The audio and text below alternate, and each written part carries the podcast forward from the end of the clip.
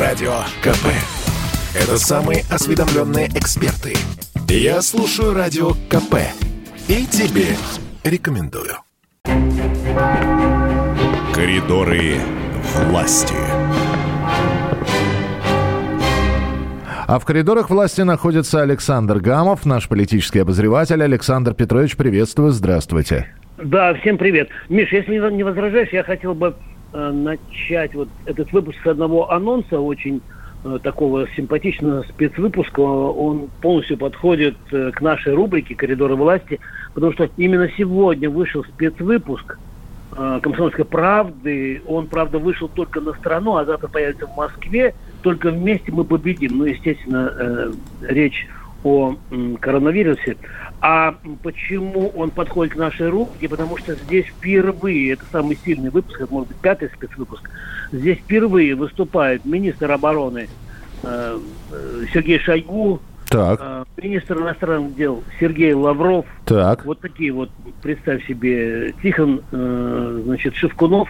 Ну и наша с тобой героиня, естественно, э, Анна Юрьевна Попова в этом спецвыпуске. И я, если позволишь, э, такой вот вопрос и ответ очень коротко. Какие бонусы для здоровья и для повседневной жизни дает вакцинация? Спросил я у Анны Поповой. Так. Имею в виду не только возможность посещения кафе и ресторанов.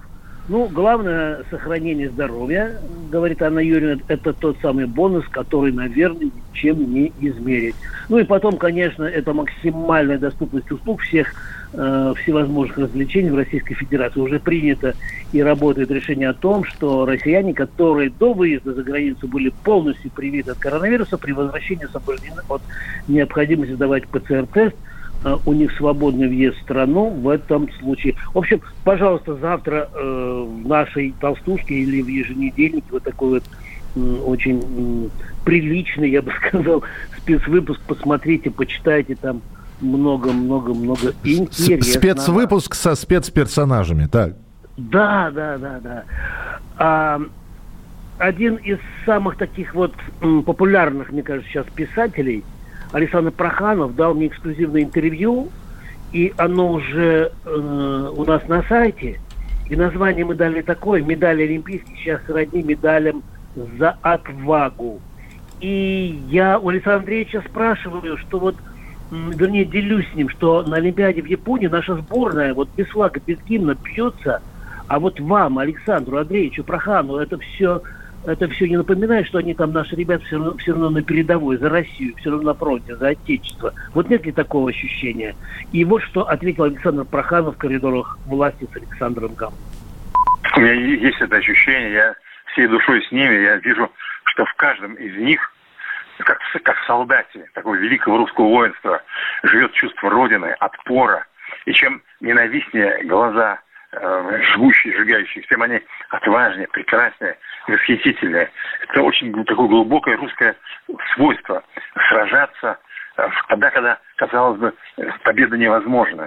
Ждать этой победы, вымаливать ее, страдать ее, вырывать эту победу истории. Я считаю, что вот эти наши олимпийцы, это, это восхитительные русские люди, э, перед которыми мы все должны преклониться. Потому что у многих из нас уныние, многие из нас опустили руки, многие ожесточились, э, многие перестали верить, опустили глаза. А вот они дают нам пример вот такой э, воли, свободы, красоты и, и победы. Это наши русские победители. Это выходит у них, ну, не только там золотые, серебряные, бронзовые медали, это медали, что боевые за отвагу. Вот с чем бы я... Это не слишком ли натянуто у меня сравнение? Как вы считаете? Нет, это, это не слишком натянуто, потому что народ должен верить в победу. В победу историческую, в победу сегодняшнего дня, в победу года, в победу века. Потому что русский народ победитель. И когда вдруг на него спускается мгла, и когда огромные люди, э, огромная масса людей печалятся, их охватывает печаль, сумеречность какая-то, очень важно опять пробудить в них победу. Ну, так образно очень. Да, Мгла опускается, да, русские воины, не, неплохо. Ну, это Проханов, ну. это глубокий, очень глубокий писатель Проханов, который мой друг, ну, товарищ старший, и я дорожу, в общем, дружбой с ним, и к таким вот минут, когда какие-то сомнения, какие-то размышления, я ему звоню в любое время, мы с ним, в общем-то, очень хорошо общаемся. Это вели... Я его называю великий писатель-буревестник.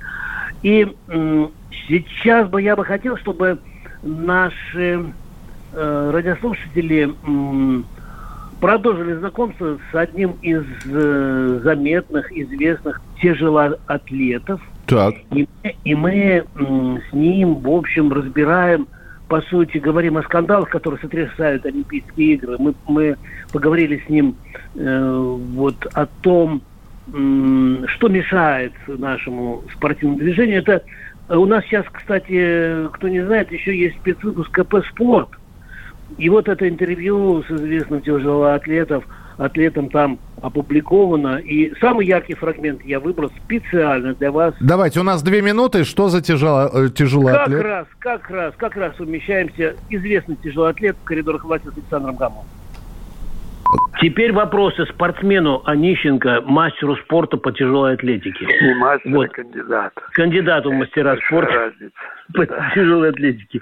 А вот вакцинация товарищ кандидат в мастера спорта, на результаты влияет? Что-то мало рекордов мировых, э, похоже, совсем нет.